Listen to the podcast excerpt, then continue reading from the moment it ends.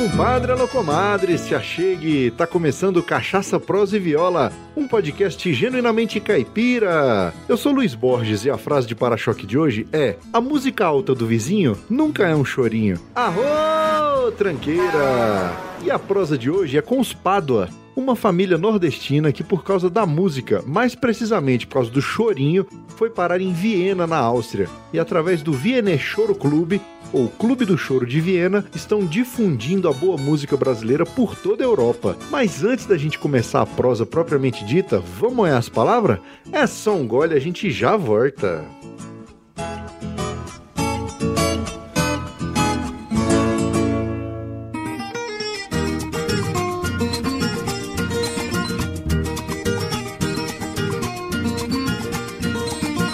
Compadre, comadre, em primeiro lugar, muito obrigado pela audiência. Você é fundamental para a existência do Cachaça, Prosa e Viola.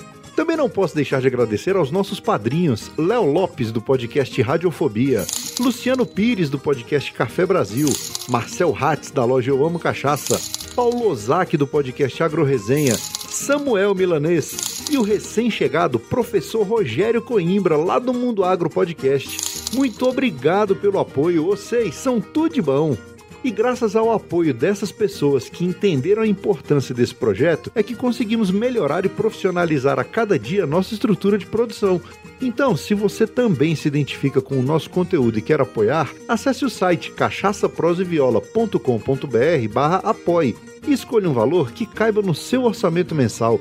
A partir de um real, isso mesmo, um real, você pode nos apoiar mensalmente pelo Apoia-se, pelo PagSeguro e pelo PicPay. Ou ainda, se preferir, você pode fazer um apoio único pelo Pix. Dessa forma, você ajuda a manter vivo o podcast mais caipira da podosfera. Me vejo obrigado a concordar com palestrinha. Uma outra forma de nos apoiar financeiramente é comprando os produtos da loja oficial. Lá tem camisas, canecas e agora os bonés, todos com estampas exclusivas. E além de sair por aí desfilando cachaça, prosa e viola, ao comprar os nossos produtos, você apoia na melhoria técnica do podcast. Lembrando que você que é nosso ouvinte tem 15% de desconto em qualquer produto da loja de camisas e canecas. Basta informar o cupom CPV15 na tela de pagamento. Mas independente de se tornar um padrinho ou madrinha ou de comprar os nossos produtos, a forma mais importante de nos ajudar é apresentar o podcast para um compadre ou comadre que tem afinidade com as nossas prosas. Então vamos combinar um negócio? Depois de ouvir esse episódio, apresente o Cachaça Prosa e Viola para um conhecido seu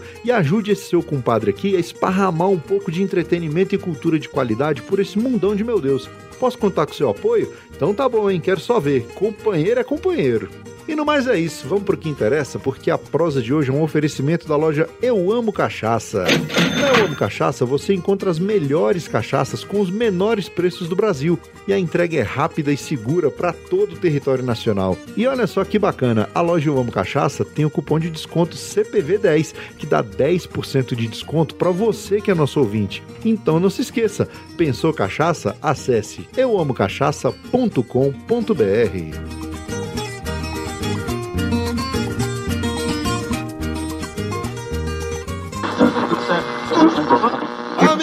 Faça um convite, top só se for agora. O meu rádio é diferente, a antena não enrola. Em um mundo virtual, o seu tempo você controla. Busque lá nas internet e assunte meu podcast Cachaça, Prosa e Viola.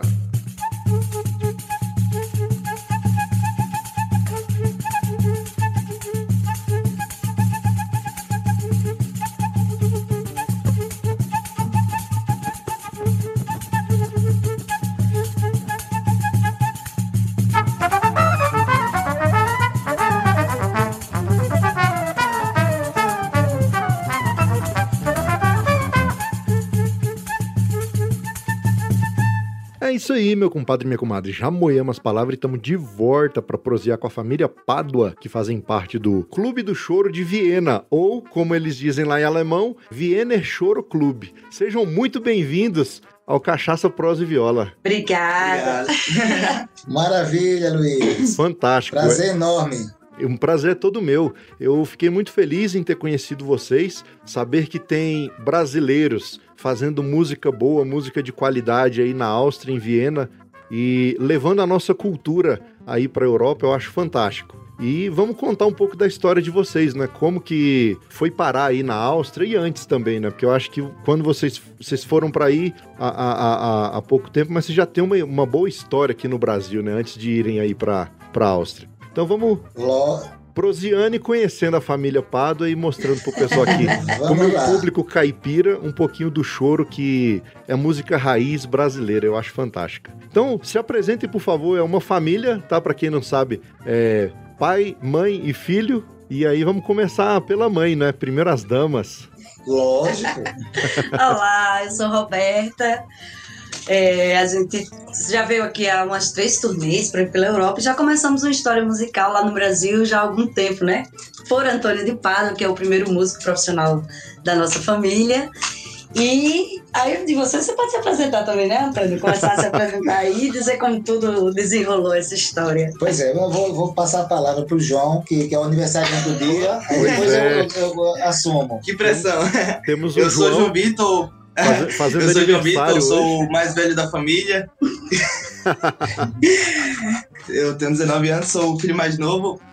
Também tenho um irmão mais velho, né? Que, que é Matheus Jardim, que toca bateria, mas ele não tá aqui, ele acabou de sair, na verdade. Tipo, ele tava assim. comendo com a gente, né, comemorando. E é, basicamente isso. Vai, vai. Sabe? É o flautista, né? O flautista. Flautista, exatamente. Não, mas, não, não, esqueci. Ele falou. Aí o que, é que acontece? Eu sou, eu sou Antônio de Pádua, né? É, eu sou o patriarca da família, mas não o mais importante. Eu sou o cara que fica aí. Eu sou aquele, aquele que segura o meio de campo, né? Ficou distribuindo. Né? João Vitor é o atacante. Driblador, driblador.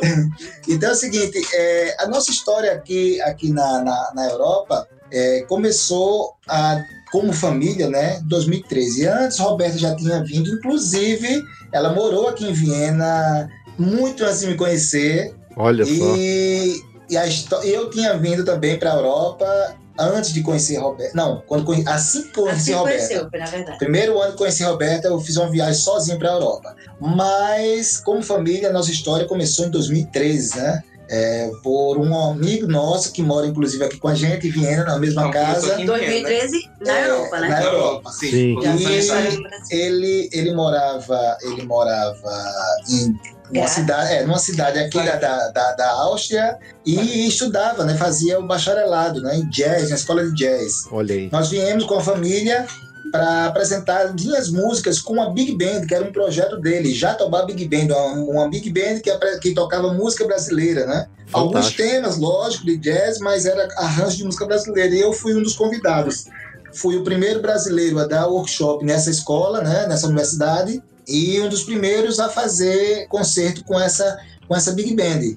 Então, meu filho mais velho, o Matheus, é, coincidiu que estava tendo, tendo a prova dele de, de, da universidade e ele acabou fazendo, passou e ficou, né? Foi no Brasil só resolver documentos e ficou. Entendi. Desde 2013, ele é o primeiro, ele que veio desbravar aqui Viena e a Áustria, né? Olha aí. Na, Mas, época, na época com 18 anos. Na né? época com 18 anos.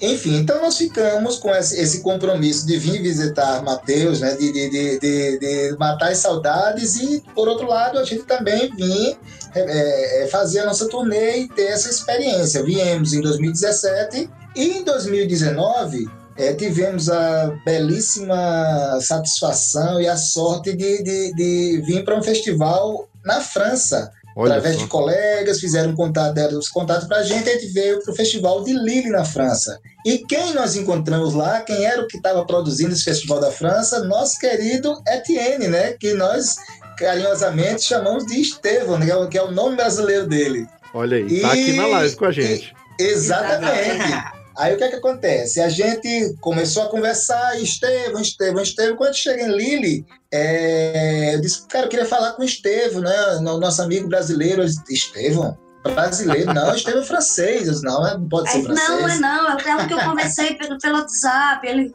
tratou com a gente todos os detalhes, e aquele português, assim, que a gente dizia, não, gente, nem passava na cabeça de que não fosse brasileiro, né? Mas as coincidências não param por aí, né? Então, de, de, de ter essa surpresa do Estevam, né? É, a gente, quando chegou em, em, em Lille, conversando com ele, ele, e vocês, como é o, o, roteiro de vocês pela Europa? Eu disse, cara, vamos, estamos aqui em Lille, né? E daqui nós vamos para Viena, que nós temos um filho que mora lá. Ele disse, poxa, eu moro em Viena. Olha só. Então a gente simplesmente ficou, poxa, tu moras em Viena? Enfim, então tudo estava armado, né? E depois. E, e, e, e, o Estevão também tinha passado, morado também em Natal, que era a cidade que a gente morava. Nós somos paraibanos, né? Mas a gente era, éramos radicados em, em Natal. Sim, João é isso, nasceu em Natal. É isso que eu ia perguntar. Eu até tava achando que vocês eram carioca por causa do sotaque, assim, entendeu? Ah, não. Fala um pouquinho não. assim. Somos, somos paraibanos. Vocês são da Paraíba. Eu, eu, eu sei de, de vocês no Rio Grande do Norte. Sim. A nossa história com o Rio Grande do Norte é muito, né? Eu, eu costumo dizer que eu, eu estudei na Paraíba, tive a minha formação musical na Paraíba e, e, a minha, e, a meu, e a minha formação artística foi toda no Rio Grande do Norte, né? Foi lá que eu gravei meus primeiros CDs. Entendi. Foi lá que eu construí minha família musical, foi lá, enfim. Então, a parte artística eu devo muito mais ao, ao Rio Grande do Norte que a Paraíba. A parte dos meus estudos, a minha formação musical, aí sim, eu devo toda a Paraíba, né? Que foi, passei toda a minha infância, adolescência é, me formei na Paraíba e uma parte também da minha vida adulta, né? Mas o Rio Grande do Norte foi o que me abraçou e agora a Áustria, né? Então, Sim. migrei para aqui numa, numa fase muito legal da minha vida e assim, com a família toda e estamos, no, fomos, fomos assim, é, é, é recebidos de uma forma muito carinhosa, né, por todos aqui que, que trabalham com cultura e graças ao, ao, ao Estevão também, que está fazendo um trabalho maravilhoso com a família, com o Clube do Choro. Estamos aí nessa parceria e plantando essas sementes para no futuro muito próximo. Já estamos colhendo, né, na verdade. Sim. Tá vindo aí, vamos falar sobre nossos projetos. Vamos, vamos conversar. Vamos só explorar essa questão da música lá aqui no Brasil ainda, né? É, já começou com chorinho ou não? Você teve várias influências e aí o chorinho bateu na porta de vocês? Ou você, ou você, Antônio, que é o mais antigo, já começou no chorinho? Não, olha só, eu tive. O choro foi a minha primeira escola. Como, Entendi. Como a esmagadora é, é, maioria dos músicos brasileiros, né? principalmente o músico nordestino. Então, eu comecei no cavaquinho como autodidata e no cavaquinho foi querendo aprender brasileirinho, foi querendo aprender carinhoso, foi querendo, to, querendo ir tocando, né? Meu pai tocava violão, violão, toca violão ainda, mas ele, ele é amador, né? Entendi. E eu e a minha família, tanto por parte de mãe como por parte de pai, são muito, muito, muito musicais. Minha, eu nunca vi um dia da minha vida que a minha mãe não estivesse cantando né? Aquelas coisas e cantando choro e cantando, enfim, todo aquele repertório né, da, da, da, época de ouro, né, na época da, da, da, da é, é, tinha as rádios, aquela coisa toda, então era, era cantando aqueles clássicos. Até semana passada eu estava fazendo um, um, uma, uma, uma, chamada com ela e tocando daqui, ela tocando de lá, a gente vencendo o delay. Vozeirão, viu? Só Olha você vendo, aquelas cantoras da era do rádio mesmo. Não, então foi eu isso, imagino. um show Exato. O, a minha primeira escola foi o choro. Porém, lá no Nordeste, a gente tem uma. uma eu, enfim, eu, eu costumo sempre falar isso. O Nordeste tem um, algo é, é de, de, de, de, diferente, né? Então, porque no Nordeste a gente, a gente assimila, a gente, a gente recebe tudo que está acontecendo no restante do Brasil e a gente tem o que acontece no Nordeste. Então a gente, a gente recebe o choro que veio do Rio, que vem de Brasília, a gente recebe a música, o jazz que vem dos Estados Unidos. É verdade. O contrário, às vezes, não acontece. Então, muitas vezes, o, o músico que, é, não é do Nordeste não conhece aquele maracatu que tem lá, aquele caboclinho que tem, tá entendendo? Então, aquele o coco de zambê que tem lá só no Rio Grande do Norte. Sim, então, sim. a gente tem essas influências. Então, cresci tocando choro, ao mesmo tempo fazendo gigs com orquestra de frevo, tocando frevo na rua. Nossa. Minha família toda foi, foi, foi moldada no frevo, né? Eu era maestro de uma, de uma, de uma orquestra com 60 músicos lá, na, lá no Rio Grande do Norte. E Vitor... O único que tocava flauta, ninguém estava na tocava. Até aquela bolsinha que você usava é. com um microfonezinho que tinha que ser pra na rua com filho. Então, né? Tinha uma época que eu ia todo equipado, né? Parecia que eu ia pra guerra. Tipo, os caras, eu com a mochila, capacete, som. não, brincadeira, capacete não, mas tipo, então, um som. Então foi isso. Então a gente teve essa, essa, essa, essa escola múltipla, né? De estar de, de tá, de tá tocando. Eu, tava, eu fiz uma, um mês passado uma, uma participamos, né? O Clube do Choro de Viena, né? E eu tomei a frente dessa, dessa palestra sobre o Rafael Rabelo, né? Fantástico. O sou, Rafael Rabelo. Sou muito fã dele. E, e o tema era, era a música do Nordeste, o choro do Nordeste, né? E a influência na música do Rafael Rabelo. Cara, é, é, é descobri que a família do, do Rafael Rabelo é toda paraibana, né? O, o, os, os, avós do Rafael Rabelo, e por coincidência, o tio do Rafael Rabelo, tio avô do Rafael Rabelo, criou a mãe do Roberta, da minha esposa. Olha Foi uma só. coisa muito louca, né? Então, assim, então, essa influência né, que eles tiveram, né, que, que o avô do, do, do Rafael levou para Luciana e para o Rafael e para os outros irmãos né, da, da, música nordestina, de mostrar o Capiba, o Luiz Gonzaga, o, o, o Jax do Pandeiro, toda aquela, aquela, aquela música que, que nós temos no Nordeste, eu tive o privilégio de, de, de, de vivenciar isso e, e logicamente, chamar minha família para isso também, né? De Fantástico. conhecer tudo. Hoje, inclusive, nós gravamos, viu, Estevam? Em primeira mão, viu, Estevam? Ficou linda a música. Então, a gente, é, o Matheus veio para cá para comemorar o, o, o aniversário, aniversário, de, de João. João, mas gravar o CD do Clube do Choro. E a e gente é... aproveitou para usar ele para ele gravar também com a gente. foi desculpa o aniversário, não brincadeira. Então, foi um poporri de, de, de, de, uma, de, de, de chama de Seleção Valdir, de músicas do Valdir Azevedo, Porém, a gente sai botando maracatu, sai botando salsa, salsa tango, enfim, uma miscelânea de ritmo desse, desse, desse, dentro desse, desse poporri. E, cara, só um músico que tem essa vivência, que tem. É, que, o cara sai de um tango, passar para um frevo, depois cinco, volta para o paracatu, aí vai, vai para um chamamé, depois volta para o samba. Gente, o cara só um músico brasileiro, uma mútua vivência que tem essa condição de fazer isso, né? É verdade, cara. Então e... é isso é fantástico. O Brasil ele tem uma riqueza cultural muito grande, né, cara? A gente e às vezes a gente fica limitado a um, a um nicho musical ali, a um estilo musical e a gente vê que eu, eu, eu toco viola caipira, né? Hoje eu tenho uma dupla caipira, toco que moda massa. de viola e tal. Mas, Lindo! Então ficou, ficou resumido assim a moda de viola. Mas aí a gente vai vendo os ritmos, a gente tem chamamé, a gente tem polca, é, cururu, cateretê. E aí o pessoal fala, ah, é moda de viola. É igual é, dentro é samba. Aí dentro do samba você tem o samba canção, você tem várias vertentes ali, só partido alto. E o choro é a mesma coisa.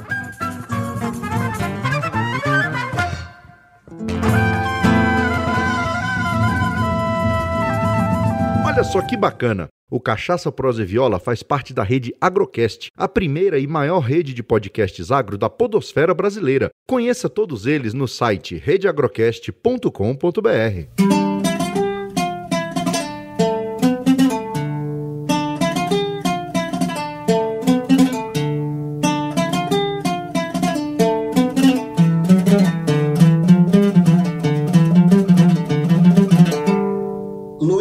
Você, você toca viola de coxo? Não, eu não toco viola de coxo. Eu já vi, já, já, já, já, já peguei na mão e tudo, mas eu não, não, não tenho uma viola e não toco ela, né?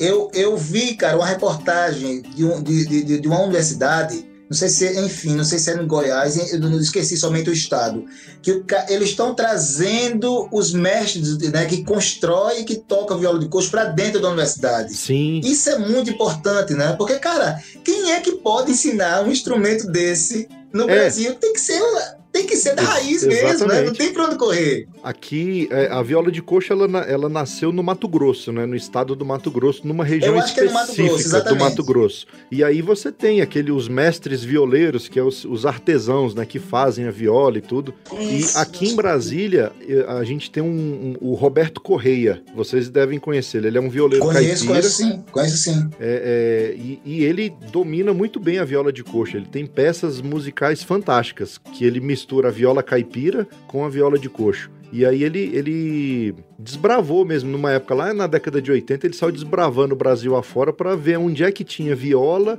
e acho que numa dessas ele descobriu a viola de coxo e meio que popularizou ela. Então hoje a gente conhece bastante da viola de coxo por conta disso. E eu acho que é, é isso, o que ele fez na época foi exatamente isso. Ele foi atrás dos violeiros caipiras tradicionais que estavam lá nas suas regiões, na, nos interiores do Brasil aí.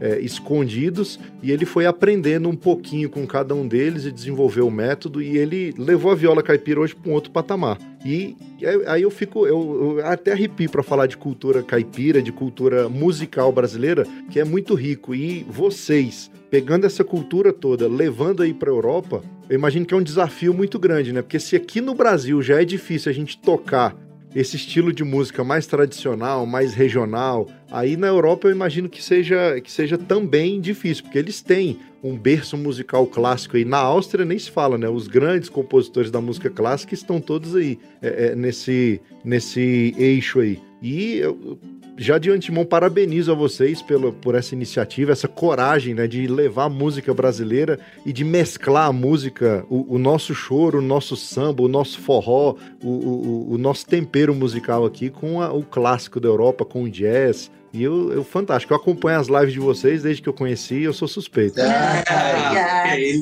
Obrigado. Tá, tá, faltando agora só você, Estevam. A, a, a, tomou, tomou conta do, do, do da é, apresentação aqui. É.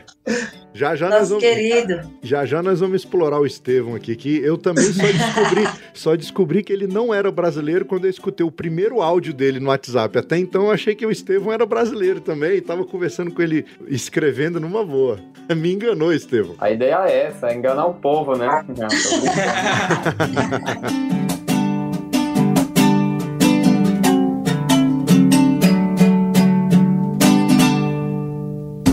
Isso, você gosta de rede social? Então larga a mão de ser bobo e segue nós no Instagram, Facebook e Twitter. É arroba CPV Podcast.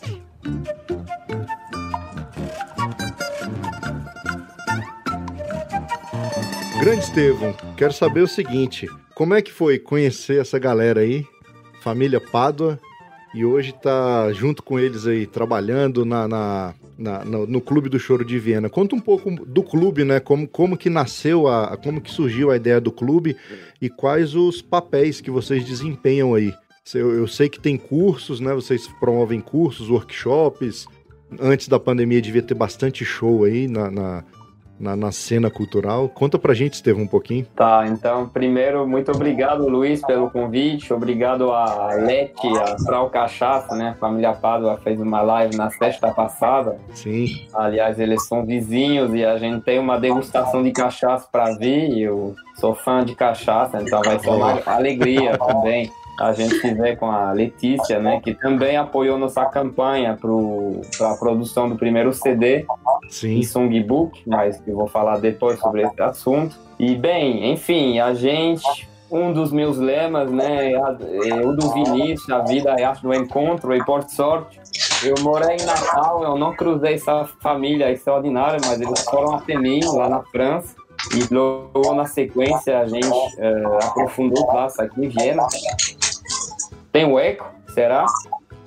Tá, daqui não. Tá bom, parece que tá tendo aqui. Enfim, e a gente, é, no começo de 2019, né, lá pro mês de março, abril, é, se encontrou mais vezes aqui em Viena com a família Pádua, que na verdade me introduziu no, no, meio musical aqui em Viena, do jazz, da música brasileira, que tem bastante associações aqui. Sim. E aí eu tinha escutado falar de um cara que aqui era meio que um músico brasileiro super importante. Nessa época ele estava aqui presente. Ele chama Alegre Correia, um músico lá do sul do Brasil e também é multi-instrumentista e ele morou aqui durante mais de 20 anos e ele tinha uma data confirmada no Porgienbesk, o grande clube de jazz daqui de Viena. E aí, nesse show, ele convidou a família Pádua, o Matheus Jardim, que o filho primogênito estava tocando na banda, né? Que não está aqui hoje, mas o primeiro filho da família Pádua.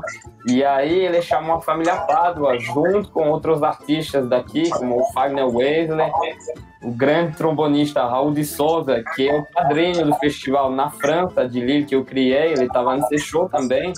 E aí, desses encontros incríveis, a gente se reuniu, né, e tomou essa consciência, nesse diálogo com Antônio Alegre, de criar esse Clube do Choro de Viena, né, com esse intuito de ensinar música, construir um público que vão ser músicos, assim, amadores e profissionais, Uh, e também, logicamente, fazer esse projeto artístico também. Vocês acabaram de ver uma pequena performance né, com a família Pádua, que fica na base dessa direção artística. E no caso, hoje nós temos de um lado essa vertente artística, que é mais ou menos composta da família Pádua, né? Que na pedagógica de ensina música.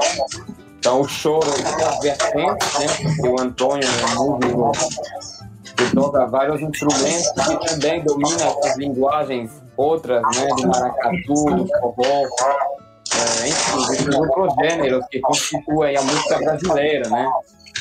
É, e de outro lado tem toda essa vertente artística que a gente criou um quinteto chamado Vina Choro Ensemble, né? Que a gente acabou de gravar o nosso CD através de uma campanha de financiamento coletivo. Aliás, muito obrigado, Luiz, por ter contribuído né, e divulgado. É, e a gente está muito feliz sempre andar, andar com esse foco duplo, né? Ensinar, construir um público uh, e de outro lado revelar o que tem de melhor na música brasileira, que a música brasileira é muito rica, é muito densa, né? Uh, e a gente propõe através desse Clube do Choro essas performances nossas, né, do grupo. E também, como Viena é uma capital musical, a gente tenta usufruir uh, das turnês internacionais da galera que já vem para cá é, como por exemplo, eu citei o Raul de Souza, né? A Sim. gente fez um workshop com ele, o velho que você que é de Brasília, o Choro Livre, com o Record Bandolim. Então, os fundadores, né, do Clube do Choro. Sim, verdade. É, Brasília, então Grande eles vieram aqui. Então a gente aproveitou, né, para fazer um workshop com o Márcio Marinho, Henrique Neto, etc. E outros artistas baseados aqui na Europa, Elizabeth Fadel, Bárbara Piperno, é, João Camareiro também, que já veio. Enfim, a gente estava numa sequência de 2019 para 2020 bem intensa, né? Tanto uhum. pedagógica como artística. Roda de choro mensal. É, a gente também tinha desenvolvido um conceito de convidar um artista da cena vienense que já tem uma abertura para a música brasileira e para o choro então a gente pegava a família Pádua, o quinteto da nossa banda base, para fazer essa, essa interação e a gente encontrou também nesse caminho vários artistas incríveis aqui da cena. Maravilha. É, a Ana Laszlo, que é uma cantora húngara que compôs choro em húngaro. O Franz Oberthaler, que foi nosso último convidado, que vem lá do Tirol, que é a região mais profunda daqui da Áustria, mas que é um super clarinetista. Enfim, então a gente se deu conta que, que, que esse ecossistema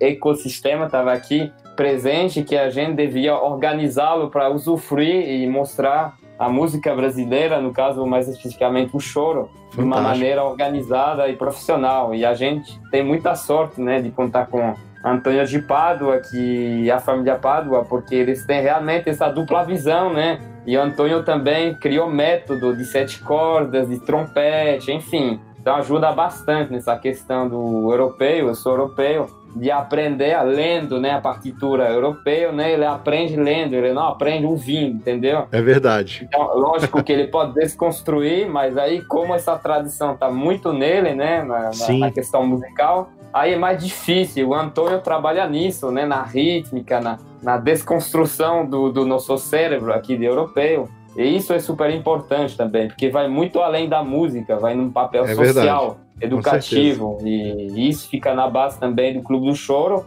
E para encerrar sobre isso, graças a esse lado educativo, a gente montou parcerias com escolas de choro daqui da Europa como Marijn van der Linden, que é a escola portátil lá de Holanda, a filial do Rio. Olha aí. É, e graças a isso a gente também vem usufruindo dessas uh, didáticas, né? Que o pessoal da Holanda, de Paris ou em outros países estão usando para a gente é, aproveitar já com as nossas que existem, mas também adequá-las ao, ao público daqui que vai do cavaquinista japonês ao violonista americano, austríaco, enfim. Nossos alunos são bem diversos também, mas a gente tem que entendê-los para realmente construir esse, esse, lado educativo. Então, basicamente é isso. Infelizmente, por enquanto, né, estamos confinados ainda. Então, desde outubro que a gente não tocou, a gente faz só workshops online. Sim. É, mas por enquanto, né, bem reduzido. Mas a gente focou em produções para o futuro, né? Vamos dizer, enquanto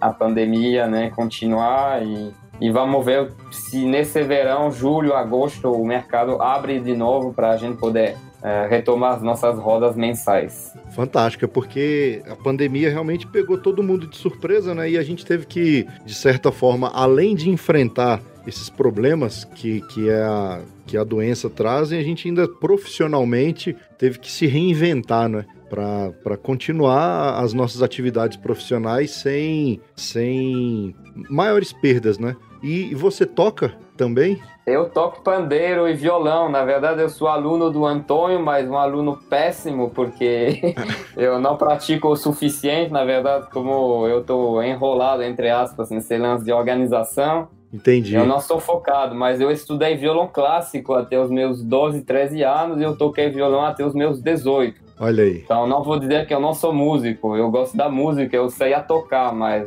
é, na música brasileira, no choro, ainda não realmente avancei o suficiente, mas eu sempre tá, tá, sempre com planos e agora que nasceu há pouco minha filha, né? A família Pádua também dá aula de musicalização infantil, então ela vai participar e eu quero tirar proveito disso para também retomar o violão, o pandeiro e e estudar mesmo, né? A música. É então, é isso aí, realmente. é isso aí. Vida de músico é isso. Não para de estudar nunca. A gente tem que estudar e aprender todos os dias. Fantástico. E é, eu pedi só pro Antônio habilitar o microfone ali de novo. Grande, obrigado, Estevão. Fantástico. O Estevão tá fazendo a família Clemente. Olha aí. Vai tá ser a, a, nova família musical. A, a Marie, né? A esposa dele também toca, canta. Olha aí. Toca tá violão vendo? também. Aguarde que em breve vamos ter outra família musical aqui. A Edith tá vindo aí, ó. Já, nome é, já apreciando o choro já, desde bebezinha. A Edith tem um nome já, de Edith, é a mistura de Edith Piaf com Chiquinha Gonzaga. Então ela tem uma, o DNA aí já né, fortíssimo. É verdade, é verdade.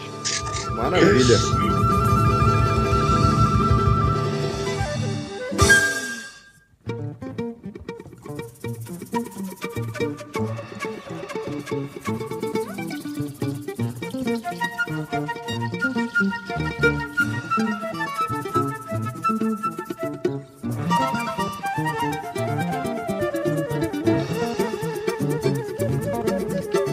Roberta, você conheceu o Antônio no meio musical? Foi, eu conheci Antônio é, quando eu voltei da Europa. Tinha uma amiga minha que queria conhecer o gênero musical do pagode, né? Uma amiga austríaca, uma amiga austríaca. Viu? De Viena. Isso, aí ela, não, eu quero conhecer pagode, porque eu já ouvi umas músicas, sei o que. Aí lá vou eu procurar onde era que estava tendo um pagode, lá em João Pessoa, né? Aí quando eu chego com ela para assistir o concerto, o, o show que tava rolando lá, Aí quando eu vejo, tava Antônio de Pada tocando. E desde esse dia eu me apaixonei, né? Olha aí. Então foi aí amor a gente já vez. começou a namorar, aí foi... parou. Não Daí. paramos mais desde esse dia. Fantástico. Amor e... Me apaixonei vendo ele tocar. Maravilha, olha aí. Então já pandeiro já já estava presente a questão da percussão e tudo ou não? Começou com o Antônio. Foi o Antônio que, que te puxou pra assim, música. Assim, eu fazia capoeira, né? Então eu sabia assim hum. o básico, o toque da capoeira, um pouco do samba, mas aí Tocava ele berimbau, sabia tocar berimbau. Aí assim, aprendi tudo com ele, né? Ele tinha quando a gente a história dele, dele morar em Natal também, que ele não, não contou como foi, ele passou no concurso para ensinar no, no, no, numa escola que tem lá do estado, né? Instituto de Música. Instituto de Música Valdemar de Almeida. Fantástico. Então, lá eu acompanhava os alunos dele, eu aprendia, aprendi com ele a tocar realmente os ritmos, né, do, do, do chorinho e tal.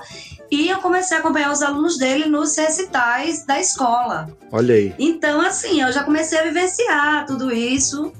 Aí eu me formei em, em turismo e quando a gente foi para lá, eu não consegui emprego em canteiro, eu fiz ah não, aí comecei com a confecção, fiz um monte de coisa de roupas, aí fiz um monte de coisa assim que não tinha ele. Você tá feliz na área que você tá? Aí eu ah, não sei o que ele fez. Você não quer tocar comigo, não? Eu fiz, não, eu quero. Aí tipo, apareceu o primeiro concerto, que foi em Salvador. Então, assim, eu tive que fazer a, a prova da, da, Ordem dos Músicos. Sim. Aí aprendi assim, pronto. Aí a gente participando, né? Eu participando com ele, aí resolvemos realmente começar a fazer os concertos e a trabalhar junto com o Pado, fazendo a parte da percussão. E foi muito maravilhoso, assim. Maravilha, então. Roberta aprendeu, Roberta tocava pandeiro, né? Sim. E, e lógico, e birimbau. Aí ela, em um mês, ela teve para fazer a prova da Ordem dos Músicos, aí ela foi lá aprender zabumba, triângulo, é, enfim, todos os instrumentos de percussão possíveis para fazer a prova, porque lá na hora é, ele ele pedia os ritmos, né? Sim, não tinha, não, é, se, é, pra você, era uma prova de música profissional, então percussionista tem que tocar, né? Diversos, tem, né? Tem que tocar até caixa de Foi fósforo, muito engraçado. Né? Foi muita loucura, assim, e, tipo... Eu, é, enfim, aí ela estudou um mês e daquela nervosismo, mas foi lá e passou e não parou mais. Aí daí veio o João Vitor, aí o Matheus é começou também a começou também a ele sempre foi muito talentoso para percussão, né? Pequeno já tocava berimbau, já tocava tudo com dois, três anos de idade. Uhum. E, então, assim, com 10 anos, ele disse, pai, eu quero tocar bateria, enfim. Aí começou a tocar bateria, João Vitor, não, todo mundo em casa, não tinha outra saída, né? Todo mundo tocando, ele tinha que fazer alguma coisa. Já pegou a flautinha também. Acaba que é natural, né? É natural, é, assim, vai... já vai por osmose. É, exatamente, vai por osmose, porque as crianças, elas olham muito os pais, né? Absorvem, né? né? Com e tudo. aí elas vão absorvendo, aí aquilo para elas é natural, é uma coisa que tá no, no dia a dia delas, né? Por isso que eu acho que aqui no Brasil a gente perdeu muito quando foi tirado das escolas o ensino de música. Entendeu? Porque é. eu, eu tive o privilégio de estudar no, no Marista, até fui uma. É é, é, é, é, conheci pessoas do, do, do, Rio Grande do Norte, alunos do Marista do Rio Grande do Norte, porque tinha as Olimpíadas. E, e eu uhum. lembro que, que no Marista, no, na grade curricular, a gente tinha aula de música. Então a gente aprendia a ler, a ler partitura, não era um instrumento específico, mas a gente aprendia a história da Exato. música, leitura de partitura. Foi o Vila Lobos, né, que trouxe essa ideia, né? O Vila Lobos que batalhou para implementar Sim. isso, né? No, no, nas escolas do Brasil e começou e depois acabou que morreu, depois voltou, eu acho que em 2012, é. né? Eu acho que, que né, voltou a, a ter esse projeto das escolas novamente, morreu novamente, enfim. Mas é muito é, importante. Eu, muito, acho, muito eu, acho, eu acho importante porque não, não só pelo lado da, da música, mas eu acho que é, é, a música ela te dá outras, ela te dá várias habilidades, por mais que você não vá trabalhar com a música, ou que você não vai ser um músico profissional, mas ela te dá uma série de habilidades, disciplina, atenção, é, é, criatividade, Isso. né? Porque a gente, apesar de questão da leitura de partitura e tudo, mas para fazer música a gente tem que estar tá sempre com a criatividade ali à flor da pele. Então é acho verdade. que são, são habilidades você... que as pessoas desenvolvem e acho que se, se perde um pouco. Não, e está comprovado né, que quando você quando você está tocando, você escutando música, você já, você já, já ativa partes do cérebro que Sim. normalmente você, é, pessoas normais, pessoas que não, que não têm esse hábito não ativam. E quando você toca, e quando você lê música, ou seja, você, você é, é, é, realiza uma atividade musical de uma forma mais efetiva, cara, os ganhos, benefícios para o seu cérebro, para o seu corpo são imensuráveis, são, né? são é. enormes. Então, isso é isso que, que, que, países do primeiro mundo, aqui na Europa, já, já, já, já descobriram há, há séculos, né? Uhum. E, e, toda escola aqui, é, é o, o, ensino da música é obrigatório, faz parte da grade curricular. Entendeu? Então você Sim. vê o Estevão falando agora, né, que não, estudei violão clássico, tal, tal. Então isso é normal aqui, todo mundo estuda. Depois, escolhe. de um certo tempo, escolhe para se vai continuar Exatamente. ou se não vai continuar. É, mas, mas aquela, todo mundo tem essa essa essa aquela essa iniciação, a iniciação musical. Iniciação, né? exato. Então... E o engraçado é que na época que Pado dava aula e eu também com ele nas, nas escolas do lá de Natal, o João Vitor era muito pequenininho, então ele via a gente fazer o plano de aula e a gente aplicava muitas coisas com o João Vitor, que ele aprendia muito rápido, tipo, a gente passava as coisas para ele, vai brincar, vai fazer lá brincando, daqui a pouco ele tava tocando. Aí um dia eu fiz, não, Pado, agora você vai é com você, ensina um chorinho para essa criança. Aí ele foi, passou um chorinho para ele na flauta, flauta doce. E assim, ele foi muito rápido, assim, né? Ele, ele foi muito foi uma coisa assim, muito impressionante. Foi muito rápido. Eu até quando ele tinha uns 4 para 5 anos, né? Então a Roberta é, começou a ensinar. Ele pediu para ensinar flauta doce, né? Vendo, vendo a criançada que a gente dava aula, né? Como o Roberto falou, uma, uma turminha de escolas particulares lá também, né? Fora o Instituto de Música que eu ensinava. Então ele se interessou pela flauta doce e pediu para ensinar, né? Na, que é Asa Branca, né? Que é a música, a primeira música que todo mundo quer tocar é na flauta doce. Eu com, lá, eu, né? eu, eu com sete, seis para sete anos de idade eu ganhei uma flauta doce E a primeira música que eu aprendi que eu me lembro foi Asa Branca, né? Exato, é. é Asa Branca é incrível, é a primeira música, né? Enfim, então ela ensinou para João Vitor Asa Branca e ela disse: "Padre, o João pegou muito rápido. Passa um chorinho para ele". E eu fiquei com o pé atrás. Poxa, Roberta, tem cinco anos. Chorinho, será? Cara, foi rápido. Muito rápido. Passei o carinhoso para ele, no mesmo dia ele tocou carinhoso todo e não parou mais. Então, e ele tinha uma brincadeira que ele gostava muito quando o padre tava fazendo alguma coisa assim, muito. Aí ele dizia, pai, eu quero aquela música. Aí ele, aí vai pra ali, cante, fique brincando e tente, tente achar na flautinha que eu vou lhe ajudando depois. Aí nessa história dele lá, brincar, né? O contato Sim. com a flauta, não sei o que. Eu pedia para ele Victor... cantar primeiro, né? Então passava toda com ele cantando. Ele era incrível de, de, de a, a, parte. É, melódica, a parte, né? parte melódica, você tem ideia. Entendi. João Vitor cantava, sofejava. Luísa de Tom Jobim, Olha com só. dois anos de idade, cara. Não sabia nem falar as Os intervalos, eram perfeitos.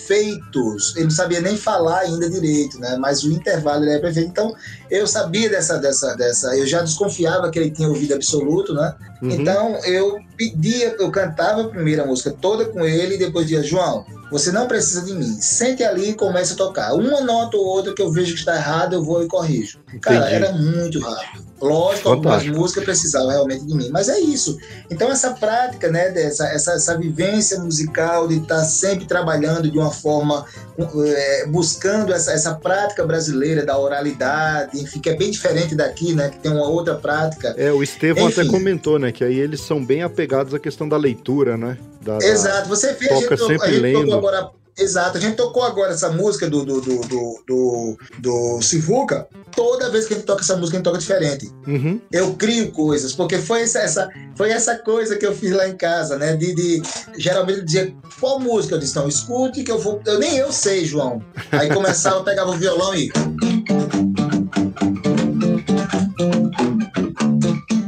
eu não sabia nem que música realmente. Aí depois vinha chegando uma música, vinha chegando uma música, aí eu começava a música e eles tinham que descobrir que música era e a gente desenvolvia. Então isso foi muito, foi muito importante. Essa, essa, essa vivência musical que eu procuro trazer aqui para a Europa, né? Uhum. E sempre mesclando essa coisa, de, né? Tem, tem esse, esse, esse é, contrabalanceando essa coisa do, do, do, do, do desenvolver da percepção, né? Fugir daqueles clichês, fugir daquela coisa racional, trabalhar o lado criativo, logicamente tendo também uma parte né, que, que a gente vai lá e diga, ó, quando vê que não consegue, pega, busca a, a, a teoria, busca a, a, escrita musical, que eu também acho muito importante, né? É, é muito então, importante. Até, até esse projeto da gente é a gravação do CD como songbook.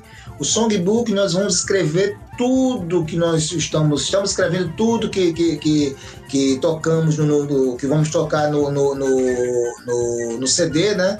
E Entendi. isso é justamente para ter essa coisa didática, né, do cara chegar e, e, e, e, saber como foi que a, gente, que a gente fez. Eita, cara, olha só que legal, olha como é a levada do violão, olha Exatamente. o groove de pandeiro como é, entendeu? Olha a flauta, olha as notas que a flauta que a flauta escolheu na hora do improviso, entendeu? Fantástico. Isso é muito legal, vai ser muito didático é, isso. É, e, e, é didático porque fica, é um registro que fica e as pessoas, se quiserem depois executar no, numa peça ou, no, ou, numa apresentação, já tem ali o, o embasamento, né? Exatamente.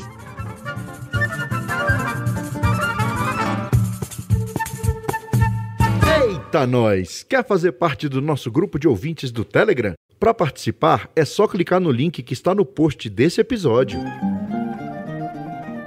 Já que tocamos no assunto, vamos falar um pouco desse projeto aí maravilhoso. Viena Brasileira. Exato. Viena Brasileira. Vou falar um pouquinho da parte musical e o Estevão fala um pouco da, da, da, da, da parte da concepção né, do, do, do, do, projeto como um todo. Sim. Então, assim, a, a, consiste, como falei, né, é, um, é, o primeiro CD do Clube do Choro. Né? Então, assim, é, é, é com, composto por 80% de músicas autorais. Né? Tem uhum. música do João né? Uma música belíssima, Natal e Viena, que ele fez, fez em homenagem a Viena e a cidade natal dele, que é Natal. Sim, e, fantástico. E foi no período de Natal.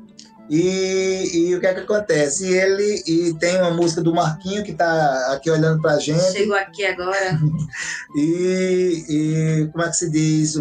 mais dois choros é dele, tem, tem um, dois choros, três choros mesmo também, e, e tem a, não poderia deixar né, os clássicos do, do, do Valdir Azevedo, escolhemos alguns clássicos, né? Sim. E uma música belíssima do, de um compositor pouco conhecido, é, pela, no, no, Brasil, porém é, genial, que é o Benedito Costa, um cavaquinista, que fez uma música chamada Primeiro Estudo, que é uma música que tem uma. uma é, um, é, é uma música que está no universo do choro, não é? Que é porém, é uma música solo para cavaquinho. Eu vou cantar até uma história rapidinha dele. Foi um aluno dela, né? Um aluno que tinha uma fita cassete com essa gravação. Aí disse, professor, você conhece essa música? Cara, belíssima. Então a música parecia uma, um estudo de bar, né? Entendi. Bicho, disse, cara, isso é, é barroco. Aí pesquisei, fui pesquisar sobre a música é, enfim, Henrique Casas, Marco César, saí perguntando a todo mundo se conhecia, e eles foram dando umas pistas, e eu descobri que era um estudo do Benedito Costa. Olha só. Eu estou falando isso 20 anos atrás, né, que eu tive acesso a essa música. Então, eu aprendi a tocar, eu coloquei essa música na minha na grade curricular do curso lá do, do, do, do Instituto de, de Música. Sim. Então, todo cavaquinista que terminasse o curso tinha que tocar essa música. E eu escrevi um arranjo para tocar com piano. Né? Então fiz a estreia dessa música com piano e cavaquinho e agora a gente gravou ela com um regional, né? Então, o Sete Cordas fazendo uma, uma. Não, depois eu toquei essa música com cello. Olha só que legal. Olha só. Aí fiz o arranjo para cello e agora tá, a gente gravou no, no, CD com sete cordas, cavaquinho e uma participação que vai ter ainda, não está gravada, mas vai ter com o cravo da, da, da querida Beth, né? Fantástico. Enfim, então o CD tá muito lindo, tá muito legal, sabe? É, a gente está muito satisfeito com o resultado, né? E principalmente pelo, pelo, pela a, a campanha que nós fizemos, né? É, acabou agora, esse, esse, mês passado.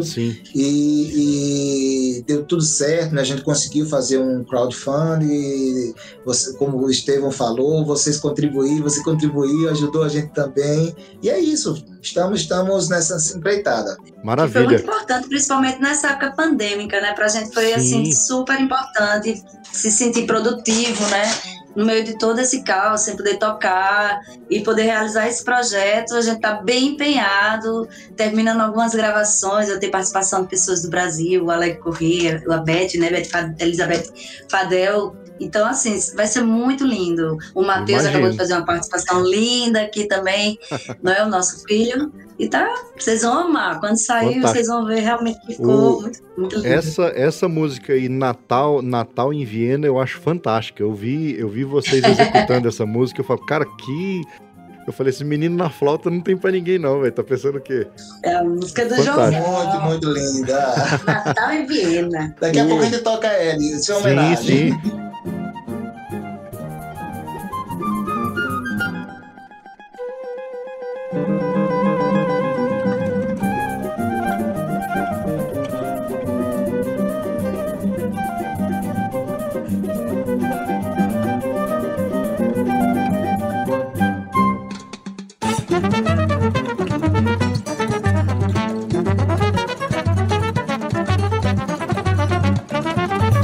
Antônio, o seu principal instrumento é qual? Olha só, eu, eu comecei, minha história foi a seguinte: eu comecei no cavaquinho, muito Sim. novo, com 6 para 7 anos, anos, meio que autodidata, né? Meu pai tocava violão, mas, mas meu pai se separou da minha mãe muito cedo e eu fui praticamente autodidata. Tive uma, uma, uma inspiração do meu pai, mas eu aprendi realmente só.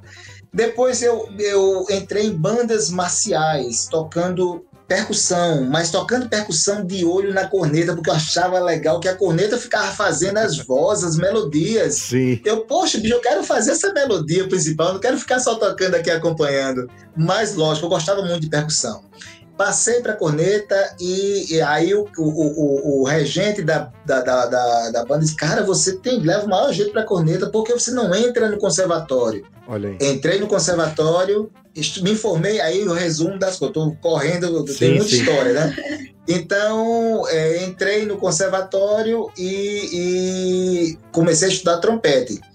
É, quando a Roberta me conheceu, era muito engraçado. Eu saía com o smoking dentro do carro, aí eu tocava à, à tarde, ia fazer um concerto com orquestra, à noite a casa saía com a roupa do, do, do, samba, aí tocava, ia para tocar pandeiro. Tocava pandeiro. pandeiro Quando eu conheci ele nesse grupo de samba. que eu falei, ele tocava pandeiro. Foi aí que eu fiquei. Mas Caramba, isso, isso eu já, já estudava, bacharelado em trompete, isso eu to, já era professor de cavaquinho. Do, enfim, aí parei com o cavaquinho, surgiu um concurso para o, o Rio Grande do Norte, fiz, passei Aí pronto, aí fiquei, voltei com o cavaquinho que eu tinha parado e voltei só para fazer esse concurso, me uhum. formei em trompete, aí apareceu uma gig num, nesse grupo que a Roberta me conheceu, que tocava todo dia com cachês maravilhosos de pandeiro. Eu disse, eu toco pandeiro aceitei, comecei a tocar pandeiro nesse grupo, né? Foi de onde, assim, que foi muito legal, porque deu uma, uma, uma estabilizada na, na, na, financeira, na minha vida financeira. Sim. E pronto, depois me apaixonei pelos sete cordas quando fui gravar o meu segundo disco. Eu fiz esse instrumento para meus amigos tocarem, os músicos lá de Natal. Aí ninguém topou aprender sete cordas. Aí lá vou eu do estúdio, fazendo só as bases para alguém gravar. Aí o cara do estúdio disse: Pado, porque você não, não grava? Escuta só.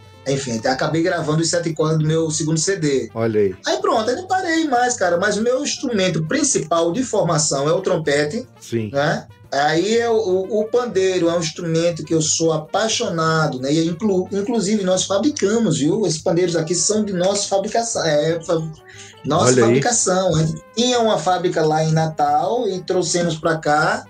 Inclusive, algumas pessoas vão ganhar pandeiros né, que contribuíram. Vamos, vamos, tem como recompensa um pandeiro, vamos ter que fazer alguns pandeiros aqui para as recompensas. E o sete cordas é o instrumento que eu utilizo na família, né? Porque como, como eu não posso. É, tem João Vitor que é o solista, precisa de um cara para para segurar um carregador de piano, né? Então eu, eu, eu, carrego o piano da família. Maravilha. Aí o sete cordas é, é outra paixão minha, né? E, e dá esse suporte da família, né? Roberto faz a percussão, João é o, é o, é o atacante, né? Fica aí jogando o negócio e eu eu, eu falei que eu era meio de campo, mas na verdade eu sou o zagueirão. Eu fico lá atrás, só dando a base toda. Tá certo. Tem, tem outros integrantes, não tem? Tem. Marco tem. Antônio da Costa, não é isso? Marco Antônio da Costa. O Marco Antônio, cara, é um caso à parte. O Marco Antônio, ele começou a tocar comigo na idade de João, Olha lá aí. em Natal. Então, assim, eu sempre fui. Esse, esse lance de família Pádua não, é, não se resume a, a, aos membros é né, da família. A família Pado, cara, que a gente sempre. Olha, nossa casa lá em Natal, pra você ter ideia, agora estão tá uns amigos da gente lá morando. A nossa casa sempre foi. Olha, a mesa da gente. É, parece a Santa Ceia, sabe aquela mesa uhum. com, com, com, a gente construiu uma mesa que cabe 16 pessoas. Fantástico. Então, assim, é, a nossa casa era o, o centro lá de, de, encontro. Então, sempre foi tipo uma escola de música, né, de música brasileira. Então, sempre, sempre fiz, fiz questão de, de pegar a garotada que estava tocando, talentosa, cheia de energia. E o Marco Antônio sempre foi um cara ultra talentoso. E, logicamente, né, chamei para perto da gente, né?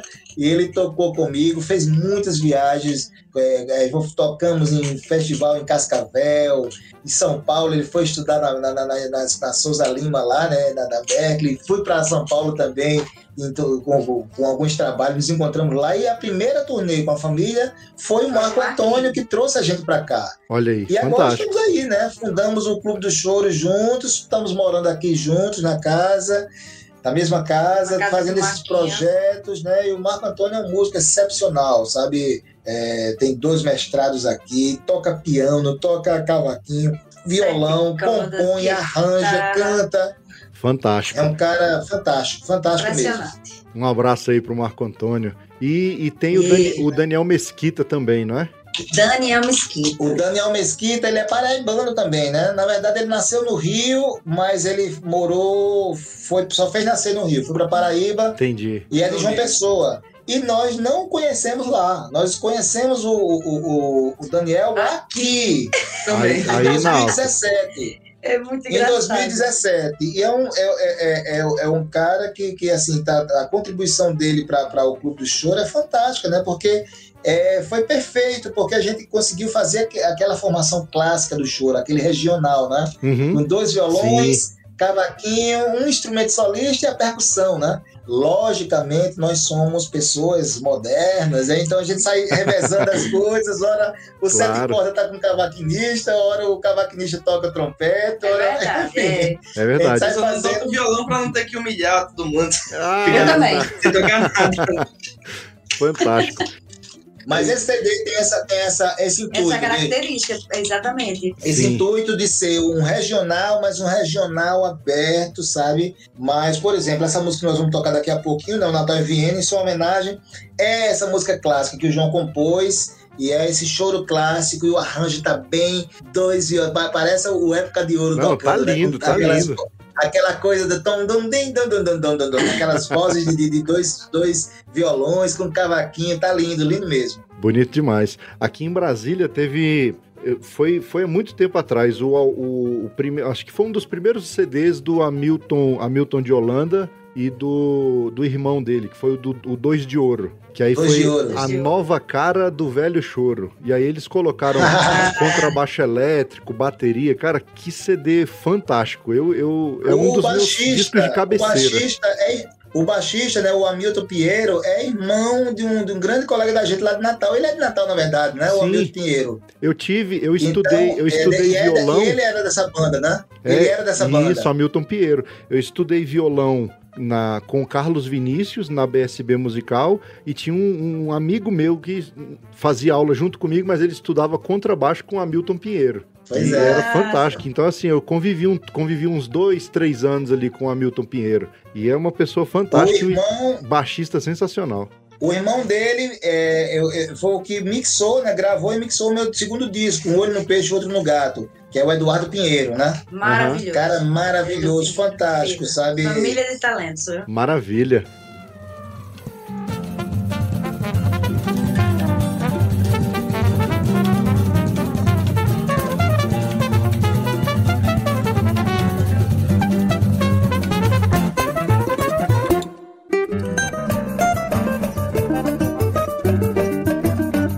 Saber do Estevão, como é que foi correr atrás dessa parte para produzir esse disco? Então, na verdade, assim, eu não sou o único a fazer tudo dessa parte, né? A gente uhum. acabou de citar o Marco Antônio da Costa, ele Sim. também se envolve bastante nesse lance da produção, Antônio também. Então a gente tá meio que três pessoas, né? A Roberta também é, fazendo essa produção de modo geral, né? musical, executiva, etc.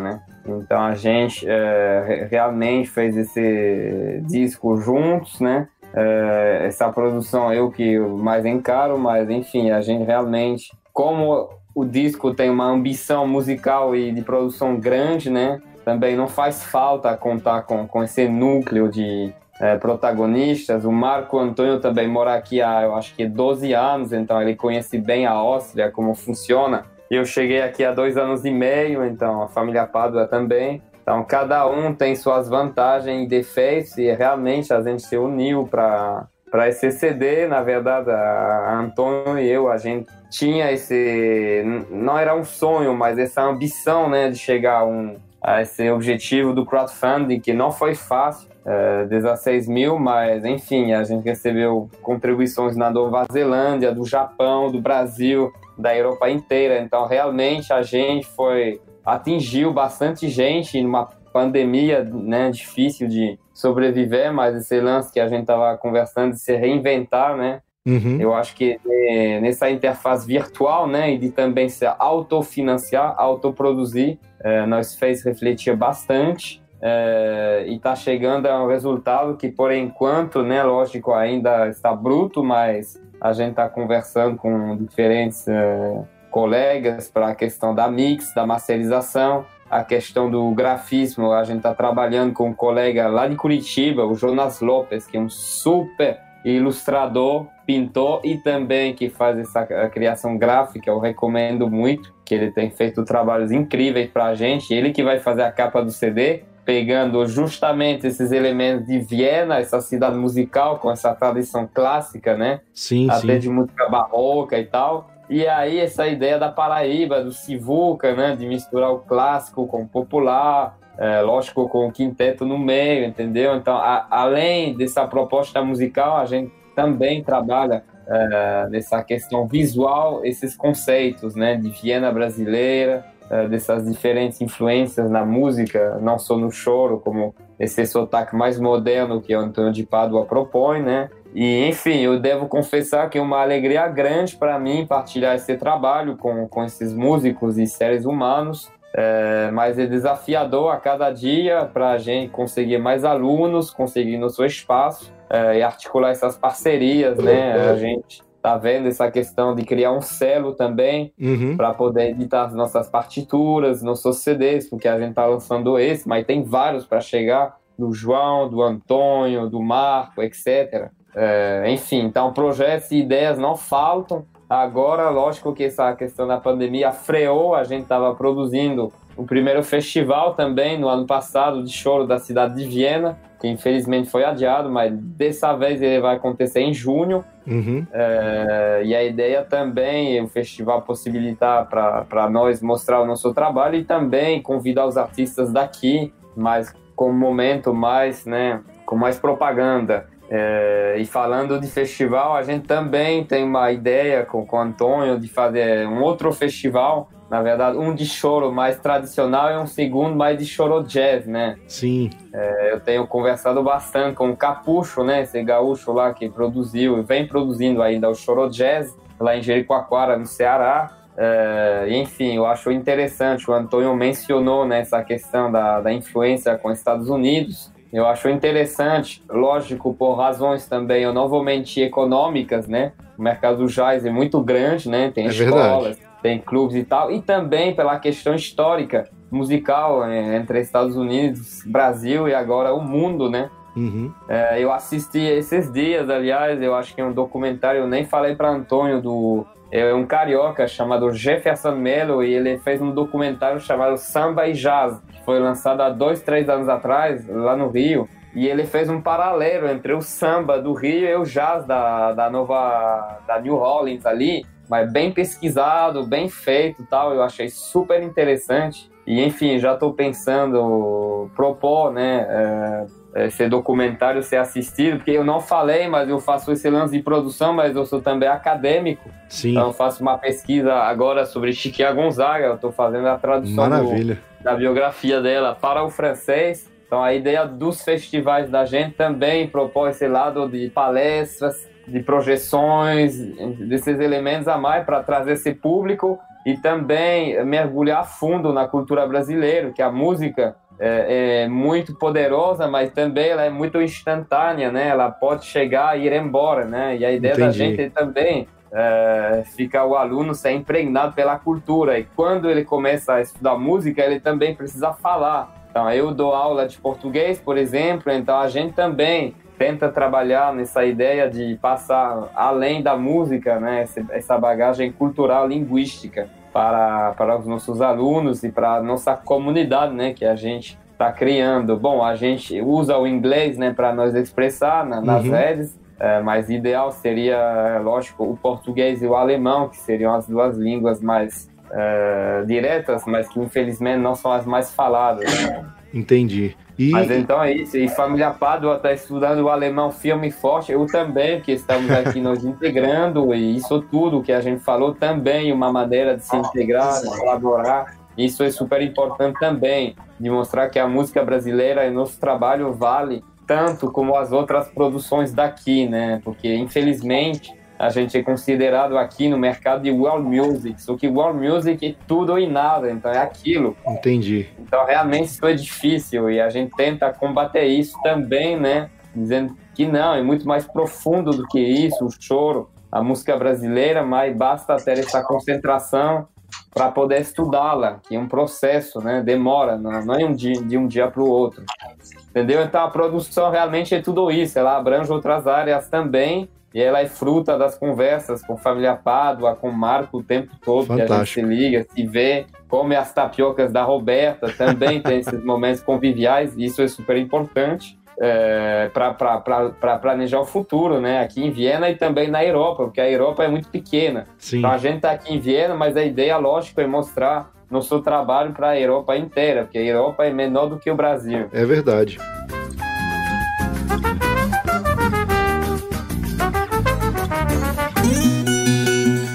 Tá gostando do episódio? Então segura aí que tem mais. Eu só aproveitei a deixa para te contar uma novidade. Chegou a hora de realizar o sonho de aprender a tocar viola no conforto da sua casa. Você sabe como? O violeiro caipira Wilson Teixeira desenvolveu o curso online Viola Sem Fronteiras, que conta com 100 aulas divididas em 10 módulos, além de videotablaturas e arquivos em PDF que vão te auxiliar no estudo da viola caipira. E assunto é só, os alunos do Viola Sem Fronteira têm suporte via e-mail e WhatsApp, diretamente com Wilson Teixeira, que é um violeiro caipira com mais de 20 anos de experiência. Então você está esperando o que para realizar o seu sonho de aprender a tocar viola? Acabando esse episódio, acesse cachaçaproseviola.com.br barra viola sem fronteiras e garanta já a sua vaga. O link está na descrição desse episódio.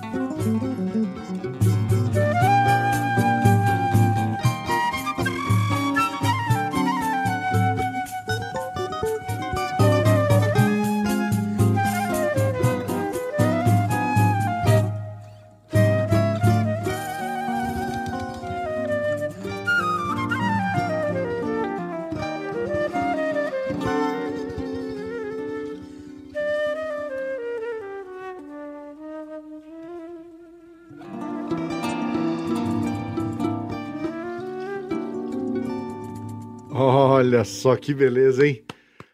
Aí para quem tá. Para quem. Obrigado.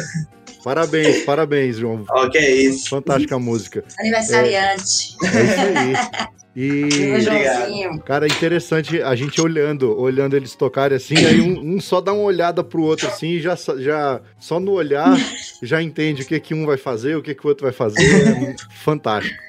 É aquilo que eu falei, a, a, música, o arranjo não é esse, né? Uhum. Mas a gente viu o horário da música, já, aí eu olho pra ele, não, improvisa hoje não, ele já não improvisa, já vai pra outra parte.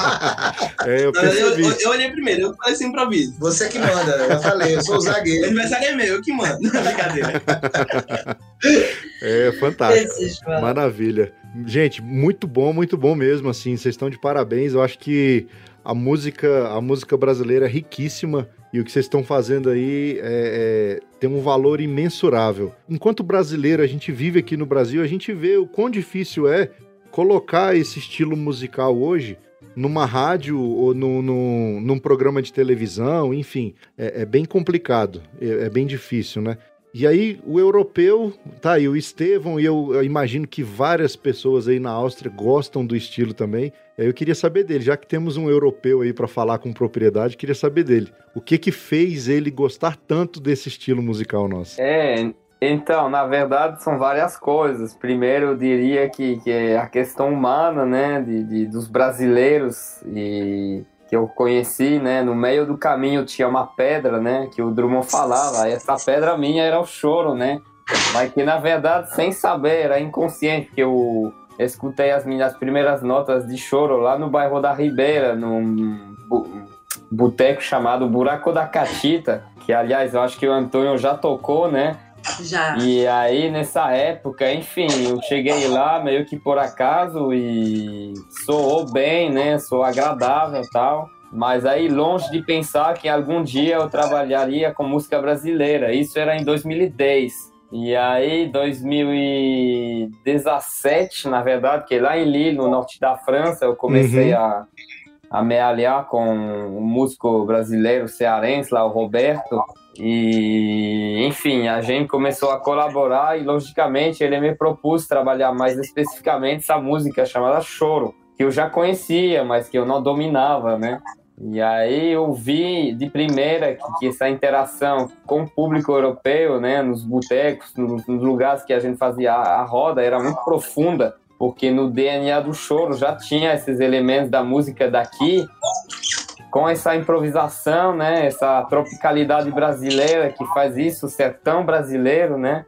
É, então, tipo assim, como se isso fizesse parte de mim, né? Tava aqui no, no peito, mas também era do outro lado, né? Aquele sentimento da saudade. E eu, como eu morei lá, eu estudei, eu falo português, eu meio que conheço um pouco das duas culturas, né? Sim, sim. Então, aproveitei de ter feito essa ponte, né? de ter estudado no Brasil, de pesquisar sobre a cultura brasileira, é, para começar trabalhando lá em Lila é, com o Roberto sobre o choro. E logo na sequência a gente criou o festival lá de Lila, a gente viu o quanto o choro é, tinha esse poder de, de, de, criar esses vínculos entre as pessoas através das rodas, é, de levar um público grande também, porque o choro tem essa coisa da música clássica também. Sim. É, com o Antônio a gente quer trabalhar um projeto mais camerístico, que seria o nosso projeto. E, enfim, pesquisando eu fui descobrir que o choro era, era muito mais do que eu pensava. E como eu sou pesquisador, eu comecei a mergulhar, eu comecei...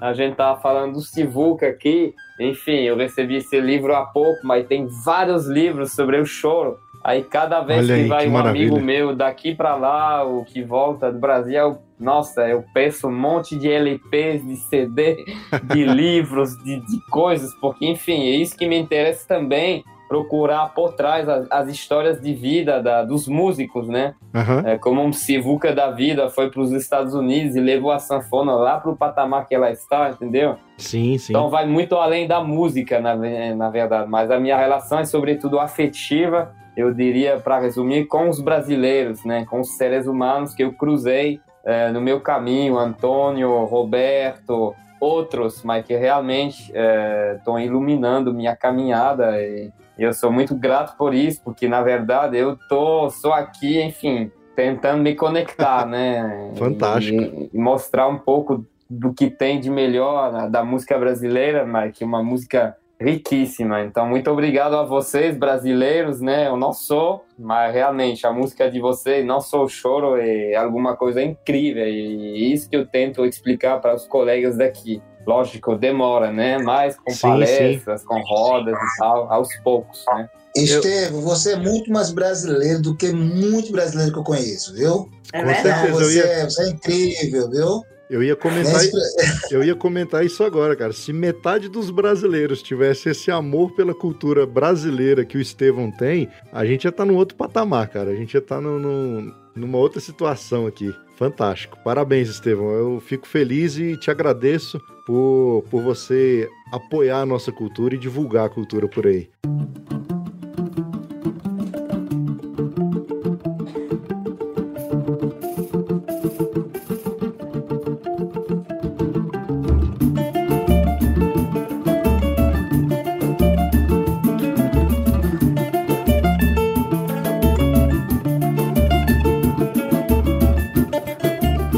Amigo Antônio Roberta. O, o choro, a origem do choro, como o Estevão falou, ela, ela é uma miscigenação né, da, da, da música clássica. Eu, eu, assisti uma vez um, um, uma série que fizeram sobre a Chiquinha Gonzaga. E ela era uma, uma, uma, moça de família rica, né? Que tocava piano, piano clássico. Naquela época que os. A, não tinha disco ainda, né? Não, não existia ainda é, discos, então chegavam as partituras da Europa, né?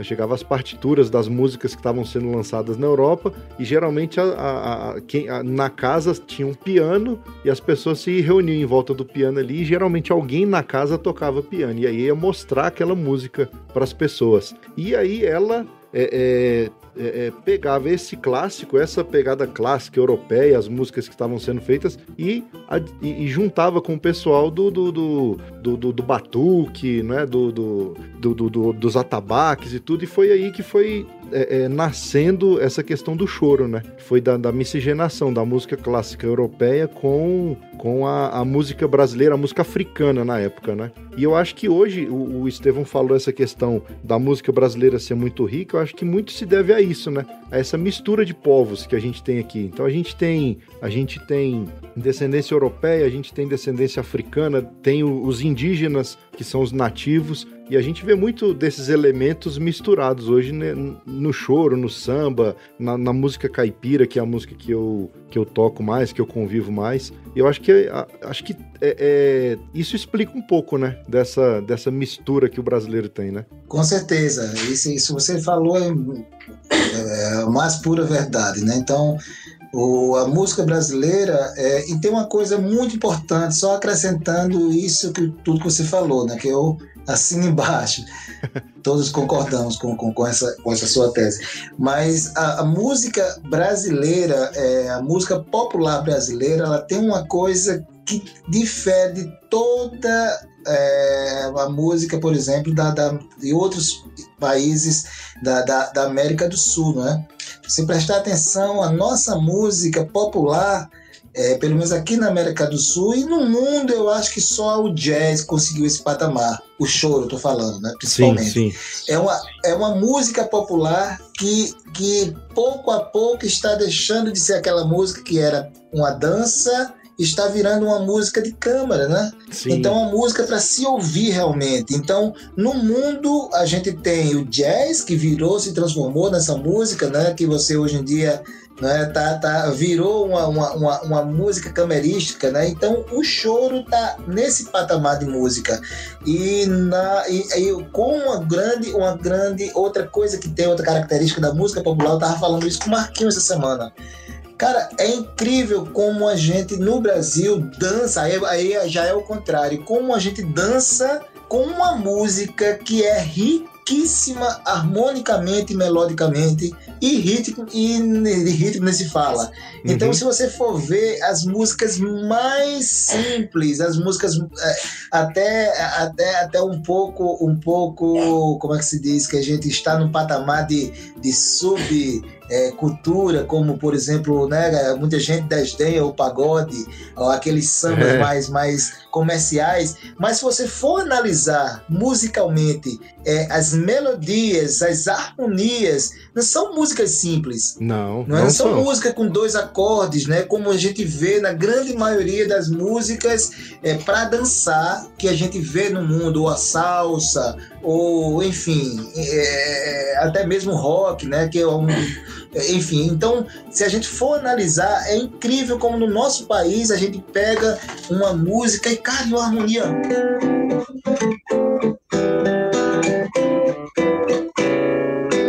É. Toda empenada e a turma canta e reconhece, né? Então você vai para outro lado como como como um, um, um, um Gonzaguinha da vida. Cara, como é que Gonzaguinha conseguiu fazer um? Não é? É, a gente quer uma música toda modulatória, cara. Um cara que não teve, né, que não, não veio de uma escola, que foi tudo intuitivo. Um Djavan da vida, né? Que, então, assim, a nossa música é muito, muito, muito, muito rica, não é? E essa herança, né? Que, aí você pode dizer, mas, poxa, por que, que essa música é, é, não tem essa música popular aqui na Europa? Tem a música clássica, mas sim, sim. a música popular aqui da Europa é. Dois, três acordes, né? Então é aquela coisa para dançar mesmo. Sim, sim. Cara, só tem no Brasil. É verdade. Só tem no Brasil. Você, você tem outras músicas, eu não tô falando que é melhor nem pior, eu tô falando as características, né? É porque, então, é porque música... apesar de ser uma música popular, mas se a gente for analisar tecnicamente, é, harmonia, melodia e ritmo, ela é complexa. Ela é muito complexa. Muito, muito. E é aquele tipo de música, alguns tipos, algumas músicas, é aquele tipo de música que você tem que estudar para tocar. Sim. Se você estudou num tom e o cara quis mudar de tom, você tem que ser um músico muito bom para tocar um, um para tocar um, uma música dessa do, do, do Gonzaguinha, ou para tocar um Djavan, ou para tocar um, um Chico Buarque entendeu? Aí se eu é for para Tom Jobim, para Radamés, para outras coisas, aí ah, não, se aí... eu for para o choro, nem se fala. Aí, aí você esquece. tem que sentar, né, o bumbum mesmo e estudar horas e horas e horas e horas para conseguir tocar. Então, cara, é isso que a gente quer mostrar para o mundo. Entendeu, Luiz? A gente está querendo é, é, mostrar, poxa, a importância de, de, do mundo conhecer essa música brasileira, entendeu? Música, de, de, é, então isso e quando quando quando eu costumo falar o seguinte, né? O músico de clássico e o músico de, pode até torcer o nariz para a música brasileira, até conhecer para é essa música brasileira. Porque quando senta, que a gente bota uma partitura que diz, cara, vamos tocar esse choro do Hermeto Pascoal, que o cara pega seu instrumento, ou a flauta, ou o trompete, ou, ou a guitarra tal, que ele senta, que ele não consegue tocar, esses caras piram. Ele diz, epa, peraí, como é isso? Por que, que eu não tô conseguindo tocar essa música? Tá soando? De, de jazz, se vem. E o que é que eu posso e, fazer? Cada vez mais, o engraçado é que cada vez mais eles ficam mais apaixonados quando conhecem esse lado da música brasileira, né? Uhum. Fora o ritmo, tudo assim para eles é muito atrativo, porque complementa, né? Todo, toda a história musical. Você falou do amigo de Holanda, o amigo de Holanda ele fez um projeto muito interessante, né? Do, com Pixinguinha e em duetos, né? Sim. E um dos duetos foi com o, o, o Winton Massales, né? É, ela até contou que é, foi muito difícil gravar com, com, com o Winton Massales, pela agenda do cara muito, requisitado, muito requisitado, mas enfim, tem uma história longa. Conseguiu gravar. E eu achei muito massa o relato do Winton Massales, né? Ele falou que fazia anos que não tocava uma música tão complexa, complexa, complexa, e, e que ele realmente sentou, teve que sentar para estudar para destrinchar a música. Muita concentração. Então, assim, eu achei massa. Foi, foi 1x0 do Pixinguinha, né? É, então, não, é... então, ele disse, cara, é, é porque quando a pessoa fala, não, vamos gravar uma música popular, quando é um concerto, cara, não, peraí, o concerto tem que estudar.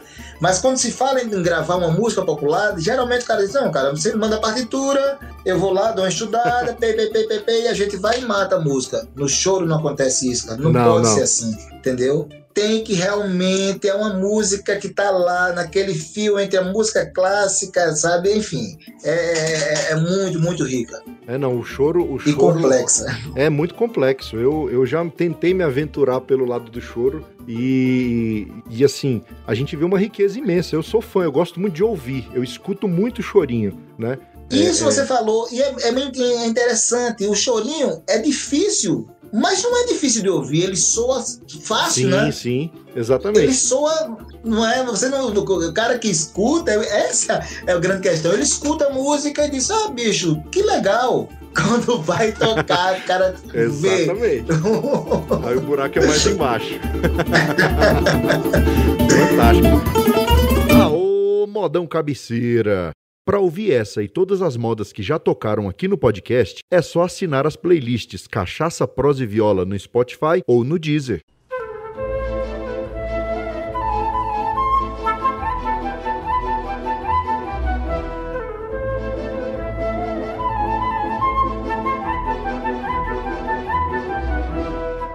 O Estevão falou da paixão dele pela música, pela música brasileira e tal, mas uma curiosidade que eu tenho agora é em relação a vocês. Vocês veem o povo aí na Áustria, em Viena, como que eles receberam e como, quando vocês chegaram, que começaram a apresentar o choro e, e como que foi no início e como que está hoje? Impressão de vocês. O, o, o que acontece é o seguinte, Aqui a música, a música e o, o, o, que, eu, que eu vejo, eu vejo muito o europeu. É uma coisa que, que o Estevam falou, não é que a relação dele com o Brasil não está só na cultura, né? Tá, tá, é uma relação muito, né? pessoal, é uma questão, é uma coisa muito de, de, de da sim, energia. Sim. Então, o que, o que eu sinto muito aqui, na, na, na, na, primeiramente, com, com o público europeu, é que eles, eles enxergam a gente com, com um olhar, ainda enxergam a gente com um olhar muito carinhoso, com uma coisa muito, né? Eles, eles têm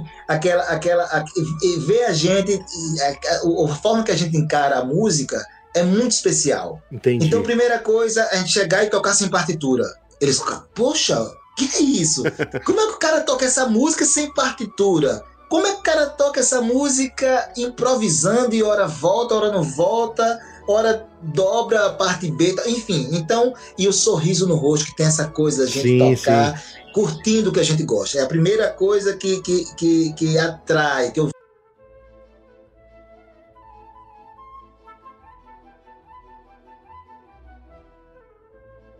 conhece a música, o choro e vê a diversidade do choro, porque a música que a gente trouxe, eu estou falando uma coisa muito pessoal nossa. Sim. Então a nossa roda de choro, é, ela tem uma pluralidade muito grande. Nós somos nordestinos, né? Então eu trago para cá, a gente traz para cá toda a nossa vivência. Então na nossa roda de choro tem frevo, na nossa roda de choro tem baião. Não que no choro não tenha, que tem, esse, tem, é, tem. o choro já tem isso, né? Tem já o frevo e o baião, é. mas a gente traz, traz muito essa coisa do elemento. E outra, a gente traz, por exemplo, ele tá na roda do choro e toca isso aqui, ó.